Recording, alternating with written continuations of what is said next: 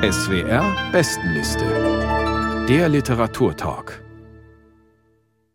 Wir kommen zu Platz 1. Und auf Platz 1 der SWR-Bestenliste steht eine Autorin, die aus Südkorea kommt, in Deutschland und in Österreich aufgewachsen ist und mittlerweile in Wien lebt. Anna Kim, Geschichte eines Kindes. So heißt dieser fast harmlose Titel, so könnte man sagen, aber die Geschichte, die darin erzählt wird, ist alles andere als harmlos. Es geht um Daniel Trutman. Es ist eine historische Geschichte, die auch verbrieft ist. Warum das so ist, das wird Gerrit Bartels gleich auch erzählen. Vielleicht skizzieren Sie mal das Drama dieses Babys, das sich 1953 zugetragen hat. Das ist ein Junge, der wird ja 1953 geboren in einem ja homogenen weißen Umfeld. Er wird geboren im mittleren Westen der USA in Green Bay, Wisconsin die Geschichte von ihm wird erzählt anhand von ja, Akteneinträgen. Das sind so ganz dokumentarische Einträge, die also eine große ja, Authentizität haben, dass man das Gefühl hat, das ist wirklich eine wahre Geschichte. Und es ist wohl auch eine wahre Geschichte, so wie Anna Kim das in Interviews gesagt hat, zumindest die Geschichte dieses Danny Trotman. Und er wird sofort zur Adoption freigegeben von seiner Mutter und ähm, deswegen landet er im Krankenhaus, deswegen kümmert sich eine Sozialstation um ihn, deswegen gibt es diese Akten. Ja, und dann liest man in diesen Einträgen, wie der Junge sich entwickelt und die weißen Krankenschwestern wissen irgendwie, der sieht so dunkelhäutig aus und dann wird auch so einmal gesagt, es ist vielleicht ein, ist er indianischer Abstammung, also so steht es drin, ist er eben ein Schwarzer oder ist er eine polnische Abstammung und so also nach. Schwarzer wird nie gesagt. Doch, es wird auch einmal schwarzer gesagt. Ja, meistens, das ist ja das Interessante an diesen furchterregenden Einträgen der Erzdiözese. Es werden alle N-Worte, die es gibt, verwendet. Also diese genau, Dokumente genau, sind, man muss ja wirklich äh, deutlich sagen, sind schon auch Dokumente des rassistischen Horrors, natürlich auch Spiegelbild der 50er Jahre. Äh, ja, es gibt dann eben Spiegelbild dieser 50er Jahre und wie damit umgegangen wird. Und es geht ja nicht nur um die Hautfarbe, sondern es werden genau, wird der Kopf beschrieben, wie sich die Nase entwickelt, wie sich die Ohren Ohren entwickeln, wie die Unter- und Oberkiefer, wie das zueinander steht. Und man wundert sich schon, dass das eben so anthropologisch eben alles da so skizziert wird, was eine Begründung hat, die dann später in dem Roman auch aufgelöst wird. Und man muss vielleicht noch sagen zur Einführung eben diese Geschichte eines Kindes. Es gibt eine Rahmengeschichte dazu. Es gibt eine Ich-Erzählerin, kommt auch sehr authentisch rüber, die eben nach Wisconsin reist, in diesen Ort reist und diese Geschichte in die Hand bekommt. Und sie bekommt sie eigentlich erzählt von der Ehefrau des dann 60-jährigen Danny Trotman, die sie kennenlernt, weil sie bei dieser Frau eben ein Zimmer hat. Interessant ist, so entwickelt sich dann dieser Roman weiter dass es eben nicht die Geschichte eines Kindes ist, sondern es wird dann zu ja, zwei Geschichten von zwei Kindern, in jedem Fall, wenn nicht sogar von drei Kindern, weil eben diese Ich-Erzählerin, das ist dann eben wieder so eine Parallele auch zur Autorin, zur Anna Kim, diese Ich-Erzählerin kommt eben aus Österreich, hat eine südkoreanische Mutter und wird dann auch von ihrer Vermieterin, also von der Ehefrau von dem Danny Trutman, eben darauf angesprochen, fühlen sie sich eigentlich nicht unwohl, sie sehen eben so anders aus. Hier in dieser Umgebung, hier in unserem Ort, aber ist es nicht auch in Österreich genauso wie bei uns hier in Amerika eben in diesem, ja, im mittleren Westen? Und bevor wir jetzt aus dem Roman eine Lesepassage hören, müssen wir vielleicht noch sagen, dass Danny mittlerweile in einem Pflegeheim lebt und dass Joan, so heißt die Ehefrau von Danny, ihn da regelmäßig besucht. Und genau davon handelt auch die Lesepassage, die Antje Keil vorträgt. Bitte sehr. Er habe heute keinen besonders guten Tag gehabt, sagte Joan auf der Heimfahrt. An guten Tagen reagierte er auf ihre Worte, ihre Berührungen. An guten Tagen fühle es sich fast so an wie früher. Sie lächelte. Auch früher habe es Tage gegeben, an denen Danny es vorgezogen habe zu schweigen. Vielleicht habe er ihre Ressentiments gespürt. Sie lachte leise, als wollte sie die folgenden Worte wattieren. Sie habe ihm seine Abstammung übel genommen. Sie habe sie verabscheut, seine Herkunft, seine farbige Herkunft. Sie habe in ihr das Problem gesehen, das allen ihren Problemen zugrunde lag. Sie habe sich vorgestellt, um wie viel leichter ihr Leben gewesen wäre, wenn er weiß gewesen wäre, um wie viel mehr Erfolg er gehabt hätte, wie viel mehr Geld er verdient hätte. Sie habe ihn vor sich gesehen, die weiße Version von Danny, Danny mit weißer Haut und hellen Haaren. Von seinem Aussehen abgesehen habe sie ihre Fantasie nicht weiter bemühen müssen. Er sei ohnehin so weiß gewesen, weiß in seinen Vorlieben, weiß in seinen Gewohnheiten. Der Verdacht hat mich nicht mehr losgelassen, dass ich mich nicht in ihn verliebt hätte, wäre er richtig schwarz gewesen. Ein echter Afroamerikaner. Dann habe ich mich gefragt, ob es mir leichter gefallen wäre, ihn zu verlassen, wäre er wahrhaftig schwarz gewesen. Und ich habe mich betrogen gefühlt, getäuscht. Erst seit seiner Krankheit, erst seit er ausschließlich ein Körper ist, der genährt gebadet werden will – nicht einmal ein Kind oder ein Greis, sondern bloß ein Leib. Ein Wesen, das lediglich aus Körperfunktionen besteht, die beobachtet und aufgezeichnet werden müssen, überwacht. Ist seine Herkunft in den Hintergrund getreten? Tatsächlich ist sie verschwunden. Ich sehe sie nicht mehr. Seine Sichtbarkeit hat sich in Unsichtbarkeit gewandelt. Sie stockte. Ihr Schweigen war beinahe schmerzhaft. Deshalb sagte ich, Hätte ich die Wahl, ich würde mich niemals in einen Menschen verlieben, der in derselben Situation ist wie ich. Selbst aussortiert zu werden bin ich gewöhnt, doch der Aussortierung beizuwohnen? Lieber allein und krank, sagte ich. Der Kranke ist sowieso einsam in seiner Krankheit. Sie nickte. Die Verachtung, die ihm galt, habe auch sie sich zugezogen, sowie seine Wut, die den anderen galt. Unter diesen Umständen zu lieben habe bedeutet, in seinen Körper gezogen zu werden, die rettende Distanz aufzugeben, ob man wolle oder nicht. Unter diesen Umständen zu lieben habe bedeutet, sich nicht nur vollkommen auf das Lieben einlassen zu müssen, sondern letztlich nichts anderes zu haben als diese Liebe. Denn die einstmals heile Welt zerfalle unter seiner Sichtbarkeit. In solch eine Welt, sagte sie, in solch eine verletzte Welt hätte ich niemals ein Kind bringen können.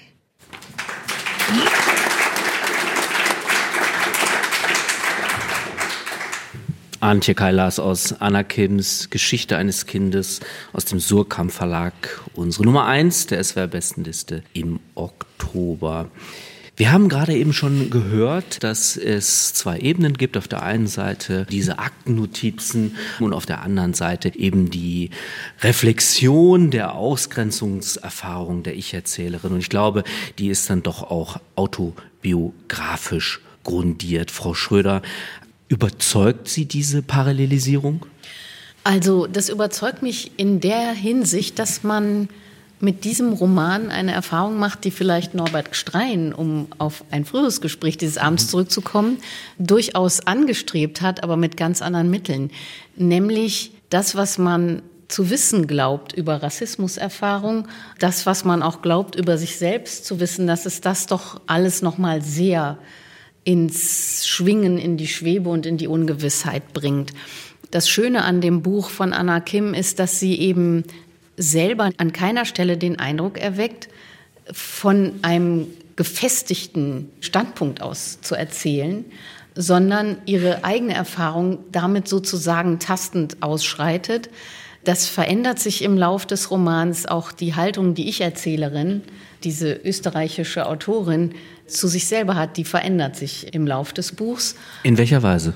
Sie sagt am Anfang, als Joan sie fragt, ja, Sie sind doch keine Europäerin, so. Sie sind doch keine Österreicherin. Und sie sagt, ich bin so österreichisch wie mein Vater. Ihr Vater ist der in Anführungsstrichen Weiße in der Beziehung, die Mutter ist eben Südkoreanerin.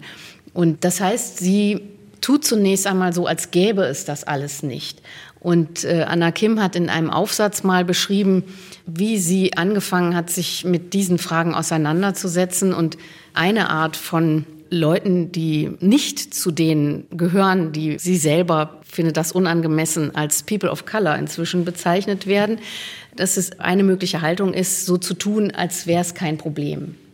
Und sie zeigt aber eigentlich sehr fein an immer wieder neuen Punkten im Verlauf des Romans, dass es eben doch ein Problem ist. Und das ist etwas, was ihre Ich-Erzählerin sich auch über sich selbst klar macht. Das geht dann so weit, dass sie die eigene Mutter aus ihrem Leben eigentlich vertreibt, weil sie nicht mit deren Fremdheit assoziiert werden will. Sie will auf der Seite des Vaters sein. Sie will eben einfach so sein wie alle anderen.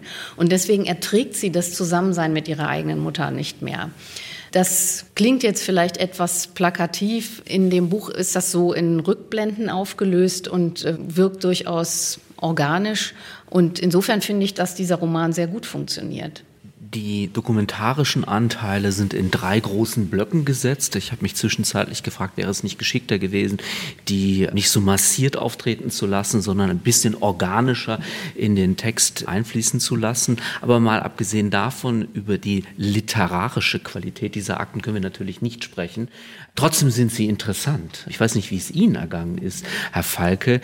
Ich habe mich dabei erwischt, dass ich dachte, ach, ich würde jetzt gerne noch mehr lesen in diesem Gruselkabinett dieser Akten, weil dann doch die erzählerisch-essayistischen Passagen, die da drum gesponnen sind, literarisch nicht ganz so stark sind. Wie ist es Ihnen ergangen?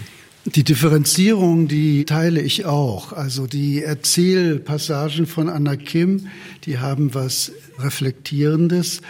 Die harte Story steht in diesen Akten. Und das packt einen auch ein bisschen, wobei ich sagen muss, ich war mir nicht ganz klar, aber ich kann das in keiner Hinsicht beurteilen, ob die nun wirklich authentisch sind oder nicht. Ich hätte erwartet, das würde in irgendeiner Endbemerkung klar gemacht. Aber lassen wir das Thema mal beiseite. Es ist jedenfalls sehr spannend. Es sind ja Akten einer Gemeinde, einer Episkopalgemeinde, die versucht, dieses Kind zur Adoption zu geben und dafür Eltern zu finden. Und damals war ja noch die Rassentrennung. Man konnte irgendwelchen adoptionsbereiten Ehepaaren nicht einfach ein Kind überlassen, von dem sie gar nicht wussten, wo es hingehört. Also Rassismus hin oder her. Und darum wurde eben so gründlich versucht herauszufinden, zu welcher Ethnie dieses Kind nun gehört. Und pikanterweise tat sich da eine Dame hervor, die dort gearbeitet hat in dieser Gemeinde, die eine Geschichte aus der Rassenforschung oder Anthropologie des Dritten Reiches hatte. Das war eine Wienerin, die in die USA gegangen ist nach dem Krieg und sich dort besonders hervorgetan hat bei diesen Vermessungen. Trotzdem, was ich sagte, es ist eine harte, interessante Story, die einen auch in Spannung hält, weil die Mutter, die das Kind zur Adoption freigegeben hat, will beim Teufel nicht verraten, von wem das Kind ist. Und es gibt Spekulationen. Und schlussendlich wird das Kind dann doch adoptiert und kommt bei einer weißen Familie glücklich unter. Dann, als der Junge erwachsen ist oder halb erwachsen ist, geht er in den Golfclub und seine Mutter, die eigentlich nicht äh, besonders reich war, ist eine leidenschaftliche Golfspielerin und er will mal mit ihr reden. Und dann äh, winkt er ihr von ferne zu, sie winkt ihm auch zu und als er näher kommt, sagt sie zu ihm, ja, Sie sind doch hier wahrscheinlich der Platzwart. Würden Sie da hinten mal bei diesem Green was ausbessern? Also es sind schon äh, ganz schön heftige Dinge da drin. Aber ich würde ja auch sagen, also weil wir jetzt die Frage nach der Ästhetik gestellt haben, dass das hier schon, also gerade mit diesen beiden Teilen eigentlich ganz gut funktioniert.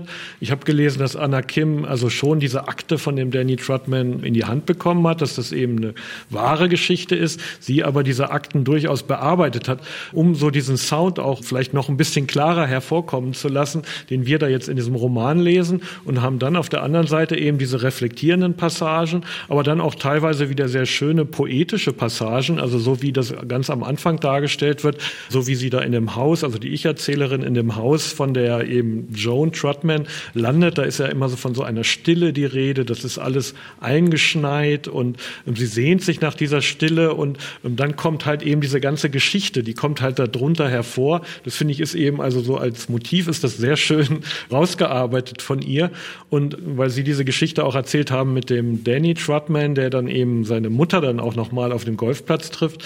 Ich habe auch den Eindruck, es ist natürlich auch eine Geschichte von vielen, vielen Müttern, die mit ihren Kindern nicht klargekommen sind. Also das ist die Mutter von dem Danny, die ihn halt eben sofort zur Adoption freigegeben hat. Das ist die Geschichte von der Mutter eben der Erzählerin, die eben nach drei, vier Jahren in Wien nicht klargekommen ist und wieder nach Südkorea gegangen ist. Und es sind dann eben noch zwei, drei andere Geschichten, auch die Geschichte von der Marlene Winkler, eben die die Anthropologie studiert hat. Da gibt's ja die Tochter, Tochter von ihr, die überhaupt am Ende noch alles erzählt, eben wie diese Marlene Winkler war. Und es gibt auch noch eine vierte Geschichte, das ist die von Joan Trutman, die auch ein Problem hat mit ihrer Mutter. Die wurde nämlich auch im Alter von zehn oder zwölf Jahren eben auch einfach mal so von ihrer Mutter verlassen, hat dann bei ihrem Vater gelebt, wollte dann aber dann doch wieder zu ihrer Mutter zurück. Und das ist eben nochmal so ein Motiv, was unter dem eben was mit dem Rassismus und eben diesen Identitäten und ethnischen Herkünften kommt eben auch nochmal diese Geschichte schön zum Tragen. Nur ein Wort. Ich äh, glaube, wir haben jetzt zu oft Rassismus gesagt. Das Gute an diesem Buch ist, also zumindest was die Geschichte von der Erzählerin angeht, ist, dass sie ja Rassismus eigentlich nicht thematisiert, sondern dass sie eigentlich diese schwierige Frage, das hat Julia Schröder schon ziemlich gut angedeutet vorhin. Darum ganz kurz, dass sie diese schwierige Frage der ethnischen Zugehörigkeit, die sich in physischen Eigenschaften, im Aussehen und so weiter widerspiegelt, dass sie das aufgreift.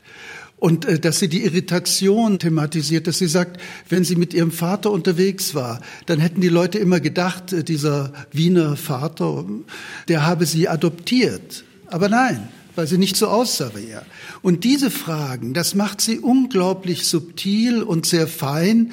Und ich denke, sie macht uns eigentlich auf etwas aufmerksam, was man schon wissen sollte, nämlich dass das mit einer Rassismusdiskussion nicht so einfach vom Tisch zu wäschen ist, sondern dass das einfach Aporien, unauflösbare Widersprüche von der Begegnung von unterschiedlichen Menschen in unterschiedlichen Gesellschaften sind, die man mit aller Vorsicht und möglichst human angehen sollte, natürlich im Sprechen über diese Unterschiede und nicht diskriminierend, aber sie macht klar, das ist sehr subtil.